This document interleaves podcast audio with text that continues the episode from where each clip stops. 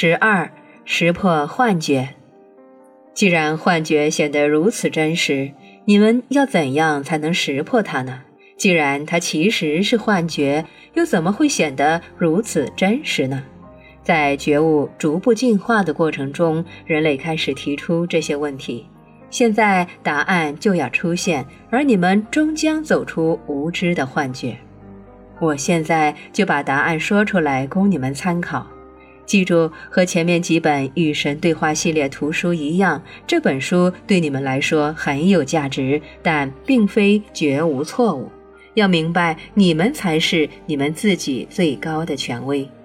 无论你们在读的是塔木德还是圣经，是博加梵歌还是古兰经、巴利三藏还是摩门经，总之，无论在读的是什么神圣的书籍，千万别让外界成为你们权威的来源。你们应该走进自己的内心，看看在书中找到的真相是否和你们内心的真相一致。如果一致，别对其他人说这本书说出了真相。请说，我认为这本书说出了真相。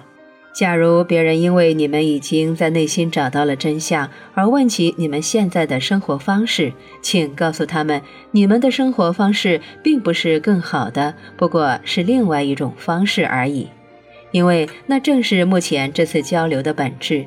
这次交流只是另外一种看待事物的方式而已。如果它让你们把这个世界看得更加清楚，那么很棒；如果它让你们更紧密地接触自己内心最深处的真相，那么很好。但千万别把这本书变成新的圣经，因为那样的话，你们不过是用一套观念取代了另一套观念。别去寻找僵硬的观念，你们要寻找的是智慧的觉醒。要利用一切能够让你们重返觉醒状态的知识，要明白你们生活在幻觉之中，幻觉中的一切都不是真的。然而，幻觉导向真相，而且能让你们惊艳到它。既然幻觉显得如此真实，你们要怎样才能识破它呢？既然它其实是幻觉，又怎么会显得如此真实呢？我们先来解答第二个问题。幻觉显得如此真实，是因为许多人相信它并非幻觉。在你们这个爱丽丝的奇境世界里，你们认为事物是什么样的，事物就是什么样的。我可以举出成千上万个例子，不妨简单举两个。你们曾经以为太阳绕着地球转，而且对你们来说，它确实如此。你们所有的证据都表明它绕着地球转。你们对此深信不疑，甚至围绕这个观念发展出一整套的天文学。你们曾经以为物体通过时间和空间移动，你们所有的证据都证明了这一点。你们对此深信不疑，甚至围绕这个观念发展出一整套的物理学。现在听得仔细一点，这些科学和理论的神奇之处在于，它们是有效的。那种以地心说为基础的天文学，有效地解释了你们在夜空中看到的天体运动的现象。你们的观察证实了你们的观念，创造出你们所谓的知识。那种以粒子说为基础的物理学，有效地解释了你们在物理世界看到的现象。同样的，你们的观察证实了你们的观念，创造出你们所谓的知识。直到后来，在更为仔细地观察你们看到的现象以后，你们才改变了对这些事物的看法。然而，你们的想法不是那么容易改变的。至于第一批提议改变这些想法的人，早些年你们污蔑他们为异教徒，近些年则贬称他们是蠢货，或者干脆说他们犯了错误。他们提出了新的天文学，认为地球绕着太阳转；还提出了量子物理学，认为物质粒子在时间和空间中的运动不是连续性的，而是在一个地方消失，然后在另外一个地方重新出现。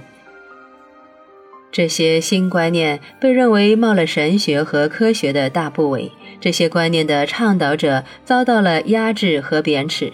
有时候甚至付出了生命的代价。你们大多数人固执地认为你们的观念才是正确的，毕竟你们的观念得到了一切观察的证实。然而，是先有观念还是先有观察呢？这是一个核心的问题，这是一个你们不愿意去探索的问题。你们是不是只看到自己想看到的？你们是不是只观察到自己愿意观察的？或者更直接的说吧，你们是不是直接忽略了那些自己不愿意观察的呢？我来告诉你们，答案是肯定的。甚至直到今天，你们早已厌倦了过去的错误。现代科学发誓要先观察后下结论，但仍然有许多结论是靠不住的。那是因为你们做不到客观地看待事物。科学早已得出结论：没有哪样被观察的东西不受观察者的影响。灵修理论早在几百年前便已告诉你们这个道理。现在科学终于跟上了，你们的医生和实验室已经了解到，从事重要研究时，他们必须进行双盲测试，才能保证一定的准确性。而对于人类来说，你们在考虑事情的时候，总是处于自己的背景知识之内，你们别无选择，你们不知道还有别的方式。换句话说，你们是在幻觉之内审视幻觉，因此，你们关于幻觉的每一个结论都是建立在幻觉之上的，所以每个结论都是幻觉。好好理解这句话，而且要常常想起来。每个结论都是幻觉。现在，让我们回到第一个问题：既然幻觉显得如此真实，你们要怎样才能识破它呢？刚才你们已经认识到，幻觉如此真实，并非因为它是真实的，而是因为你们坚信它是真实的。因此，要改变你们看待幻觉的方式，首先要改变你们对它的观念。从前，你们曾听说只有眼睛能看见的东西才是值得相信的。后来，你们又提出一个新观点：你们只能看见自己相信的东西。我告诉你们吧，后面这个观点是真的。在面对幻觉时，你们如果相信它是幻觉，就会看到它只是幻觉而已，哪怕它显得非常真实。到时，你们将能够使用幻觉原定的功能，把它当做一种经验终极实在的工具。你们将会一起如何创造幻觉？你们将能够随心所欲地改变它，而不是束手无策地观察着它，怀着听天由命的心态，以为它非如此不可。那么，要怎样才能做到呢？其实，你们一直在创造幻觉，只是自己不知道而已。所以你们做出的选择一直是无意识的，而不是有意识的。这还是你们真的在做选择时候的情况。大多数时候，你们只是接受别人的选择。你们总是选择别人已经选择的东西，因而你们在生活中重演了父辈的文化故事，而他们也因袭了父辈的做法，甚至上诉期待都是如此。等不到不再选择别人已经选择的东西那一天，你们将会迎来解放。到时，你们仍然摆脱不了幻觉，但将不再受其所害。你们将踏出幻觉，但仍将生活在幻觉之中，只是它不再能够控制你或者你的现实。在明白幻觉的目标之后，你们不会选择终结它。除非你们自己的目标已经得到实现，你们的目标不仅是认识和经验你们的真实身份，还包括创造你们未来的身份。你们的功能是在每个此刻再造全新的自己，去实现你们对自己的身份曾有过最伟大的幻想。这个过程，你们称之为进化。然而，你们不必受到这个过程的负面影响。你们可以处于这个世界之中，却又不属于它。若是做到这一点，你们想怎样经验这个世界都可以。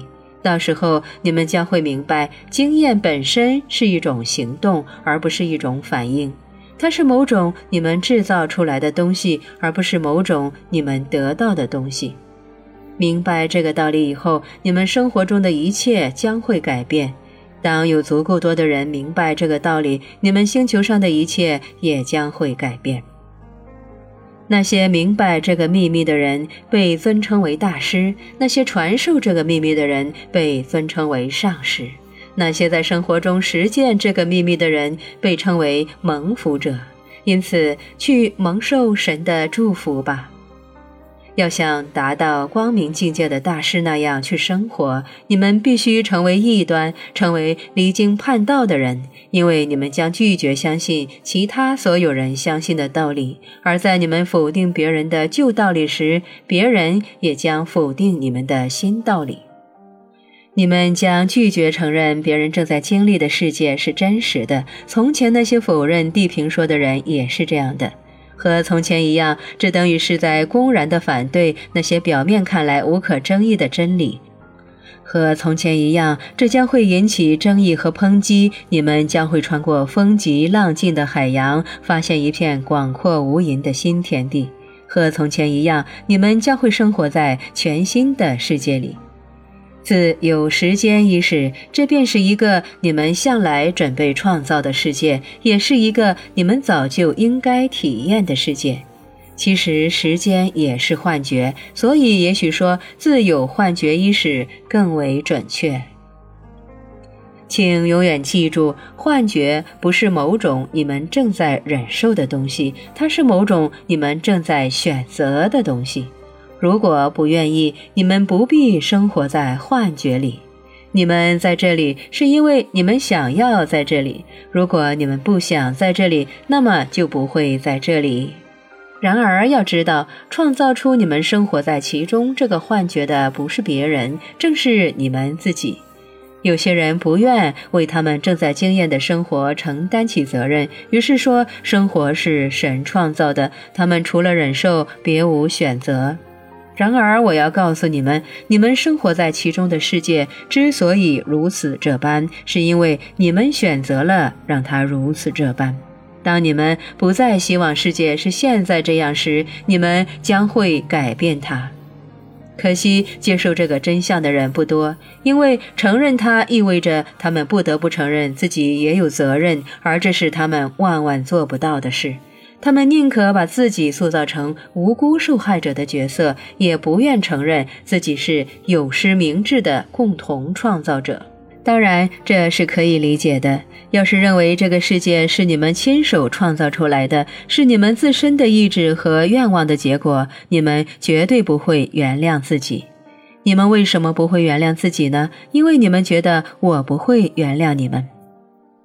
你们从小就学到世界上有些事情是不可原谅的。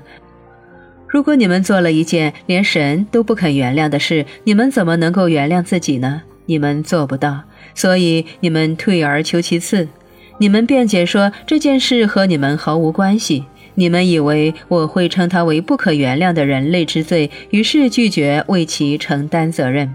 这里面的逻辑很牵强，因为创造目前这个世界的，如果不是你们，那又是谁呢？假如有人说人世间所有可怕的缺陷都是神创造的，你们会跳起来为我辩护。不不，你们说神只是给了人们自由的意志，这些东西是人类创造出来的。可是，如果我说你们说的对，那些确实不是我创造的，你们现在的生活也不是我创造的，你们是自己的现实的创造者，你们一样会否认。因而，你们想要为双方辩护，这些东西既不是神创造的，也不是你们创造的，我们只是悲伤地观察着他们。但如果生活让你们感到特别恼火或者沮丧，你们当中有些人会改变态度。当事情变得特别糟糕的时候，你们随时准备责怪我：“你怎么能让这种事情发生啊？”你们大声地对我说。有些人甚至朝天挥舞着拳头。幻觉变成了困惑。这个世界不但是残酷的，它还是一个冷酷无情的神创造出来的。为了维持这种想法，你们必须让自己与神分离，因为创造一个冷酷无情的世界可不是你们愿意做的事情。你们必须想象神会去做一些你们永远不会做的事。你们必须认为自己受制于这个喜怒无常的神。你们确实这么做了，所以便有了宗教。尽管如此，你们仍然觉得很矛盾，因为你们内心最深处知道神也不会做这些事情。那么，到底是谁干的呢？是谁直到今天还在做这些事情呢？必须有人来负责。那么是谁呢？于是撒旦登场了。为了解决仁慈的神做着残忍的事这个矛盾，为了推卸你们在这件事上的责任，你们创造了第三方，你们创造了完美的替罪羊。也就是魔鬼，no，一切终于可以说得通了。原来有一个他者挡在你们想要的东西和我想要的东西之间，让我们双方变得很悲惨。你们无需为你们生活在其中这个冷漠残酷的世界负责，它不是你们创造的，好吧？你们会说，也许从某种意义上来说，它确实是我创造的，但这并不是我的错，是魔鬼逼我的。这句搞笑的台词变成了你们的神学理论，又或者你们的神学理论本来就很搞笑，这只有你们知道。